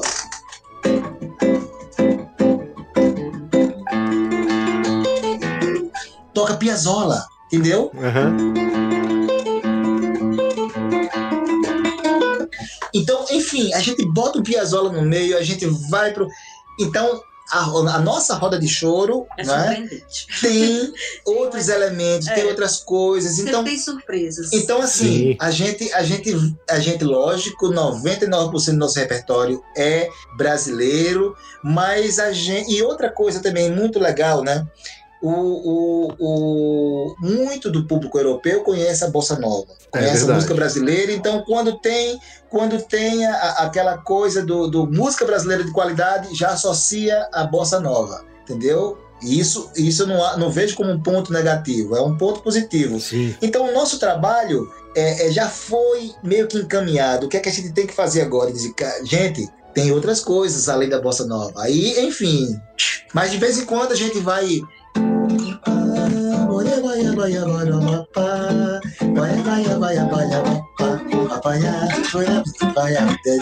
Começa com Bossa Nova. O Jacó do Mandolim fez isso, cara. O Jacó do Mandolim gravou Chega de Saudade e, se, e uma pessoa que não conhece Chega de Saudade não vai dizer nunca que foi uma bossa, que era uma, que é uma bossa nova. Vai achar que é um choro. É verdade. Então, gravada com Época de Ouro, com Jacó do Mandolim fazendo aquela interpretação, virou um choro. Então é isso. Então, então a, a música brasileira, eu acho que a, a, a, cultura brasileira é muito, é muito, muito bem, bem quista aqui na Europa. Mas a música brasileira, cara, é, é, é, mundialmente, quando você fala que é músico, que é brasileiro, a gente percebe que o mundo, a pessoa já abre um sorriso, Entendi. a pessoa já encara de uma outra forma. E a gente não pode perder isso nunca. Nunca podemos perder essa, essa, essa magia, sabe, da, da, da, música brasileira, essa alegria do povo brasileiro, essa transparência que o brasileiro tem, entendeu? Então é isso, a aceitação é, é, é vejo que, que atrai, né, na, na, no, no, no, público europeu, né? Maravilha. Aí, vamos lá, aí conhece a música pra gente, vem, o pessoal manda mensagem pra gente, que bom que vocês estão aqui. A, a, a Frau, né, deve estar assistindo a gente aqui. Andou, ela chegou e disse: Gente, eu pensei que vocês estavam aqui há quase 10 anos, porque vocês são tão da, é, é, é, estão tão inseridos na cultura da cidade que eu pensei que vocês. O, o Etienne parece que a gente se conhece, cara, há, há 10, parece que a gente foi amigo de infância, porque a gente tem essa, essa, essa, essa empatia, entendeu? Então, então é muito do, do, do, do, do brasileiro, né? Sim, essa, sim, essa, é essa, essa, facilidade que a gente. Joga facilmente, né? né nas amizades. Assim, é. Então todo mundo já, já, já, já tá uma grande família e tá bem. E isso reflete na música, e isso reflete no público que escuta a nossa música, é. e tudo fica mais fácil. Maravilha.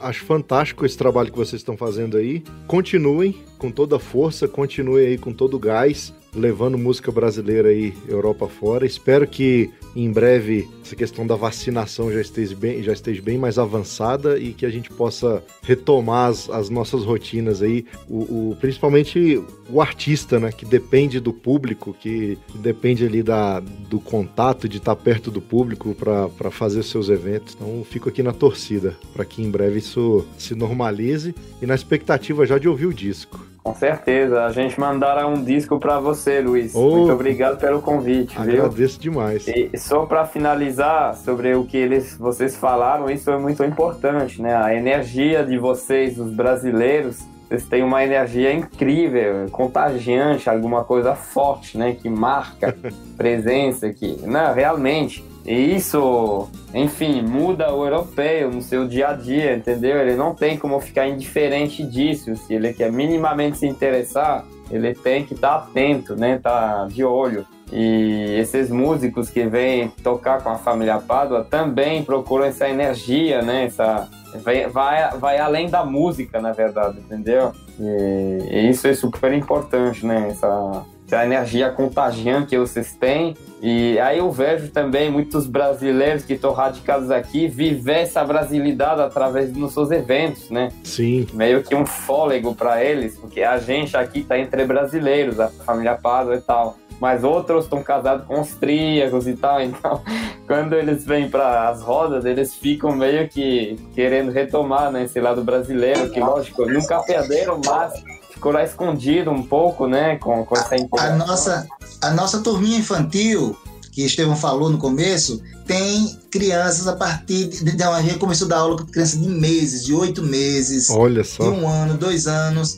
E é incrível, e, a, e a, o, o, interesse das mães é justamente isso, né? É, é, fazer com que eles não, não percam, não, que conheçam né, a cultura brasileira. Sim então, como a maioria é casada com, com austríaco e como eles estão sendo educados num país diferente do, do né, do, do, do dos pais, alfabetização, né, então né, a questão da música que a gente leva para eles, né, é, é, muito interessante. Então, eles estão cantando música brasileira, já vão inserindo choro. Olha, então, a gente tem uma, uma, a gente fazia uma peça que fez parte do, do, do, da musicalização dos nossos filhos, né? Uma peça chamada O Ratinho Teobaldo, que a gente. A, a gente é, Ensina, ele escreveu. Eu escrevi e a gente ensinava. E algumas dessas músicas, vai sair um livro também, é outro projeto, que vai sair também por esse selo. E a gente leva as músicas que, que a gente musicalizou nossos filhos está trazendo aqui para a Áustria, para essas crianças né, que tem essa dupla eh, nacionalidade, né? Metade brasileiro, metade austríaco. Cara, é fantástico, fantástico mesmo. É isso aí. E pra gente finalizar, eu quero já agradecer a presença de vocês aqui. Fiquei muito feliz em conhecê-los. Espero num futuro próximo aí vê-los pessoalmente, a gente dar aquele abraço brasileiro, típico brasileiro, e ouvir um, um, um chorinho de perto. Então, fica aqui minhas meu, meu, desejo, né, de que esse, essa pandemia passe e que a gente possa, passe se, logo, possa se, se, encontrar e retomar a normalidade. Com certeza. Agradecer o convite, dizer que foi incrível esse bate-papo. E é isso aí, esperar passar tudo isso aí pra gente se encontrar pessoalmente, né? Com prazer imenso, Luiz. Igualmente. Muito, muito, muito prazer. Obrigado por, pelo convite também. João, Muito massa. você toca demais, João. Continua. que é isso. Obrigado. Toca muito. Parabéns. Ah, elogia esse aqui, que é ele que me ensinou tudo. Olha aí, é, fantástico. É, todos nós. Professor. Não, Com certeza. Então... É uma troca aqui em casa, contínua. É, aprendo eu... muito. Eles pensam que eles pensam que aprendem comigo. Eu aprendo com eles muito mais do que passo. É verdade, é a magia. É no a futebol magia. Ele, ele fala que ele... Diga, diga, Oi? João. Fala. No futebol. Ah, no futebol ele fala que é o zagueiro porque não consegue ser atacante. É porque, tadinho, velho, tá aposentado, você ficar esperando. toda vez, toda vez pede pra mim no futebol. Pede não. É, no Futimesa, é, é, é, ele é meu pato, pô. Ele sempre pede pra mim, pô. Olha. Eu, eu só, só, só, ele manda assim a bola, tipo, caraca, o que, é que eu faço agora? Só na calma aqui, ó. Pum, Brincadeira, experiência. brincadeira essa parte. João Vitor é um jogador fantástico, viu, bicho? Olha tá aí. jogando num time aqui na Áustria. Se, se, não der certo a carreira dele como músico, ele vai pra lá. Ah, mas como músico. Não, se não deslanchar como músico, o Estevão vai, vai fazer uma, uma, uma empresariar ele no, no, nos times de futebol Não, aqui da. Eu, eu passei o Júlio, pô, ter, ter dois empregos. Pode ter os dois. Não, não, É, dois. Ei, Luiz, maravilha, meu amigo. Meus amigos, obrigada, foi massa. Eu- massa Eu que agradeço. Obrigado, um abraço pra vocês aí. João, parabéns pelo seu aniversário. Muitas felicidades, Obrigado. muitos anos de vida. Ó, pra todos nós. Obrigada, muito sucesso no programa. Valeu. Que é Bom. Valeu, demais. Obrigado, Luiz. Beijo. Obrigada, Luiz. Valeu.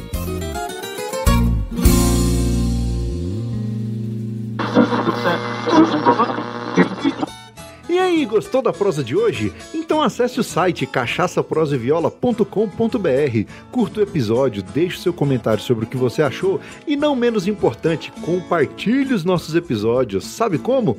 Faz que nem as tia do WhatsApp. Copia o link do programa e manda no grupo da família, no grupo do trabalho e sai por aí contando pros vizinhos, pras vizinhas, pros compadres, pras comadres, o que que é esse tal de podcast e ensina pra eles como baixar e ouvir os nossos episódios. Essas atitudes não custam nada, mas ajudam muito a esparramar cachaça, prosa e viola por esse mundão de meu Deus. Então, mais uma vez, muito obrigado pela sua audiência e pelo seu apoio. Você é bom sem quantia. E no mais é isso. Até o próximo episódio e tchau!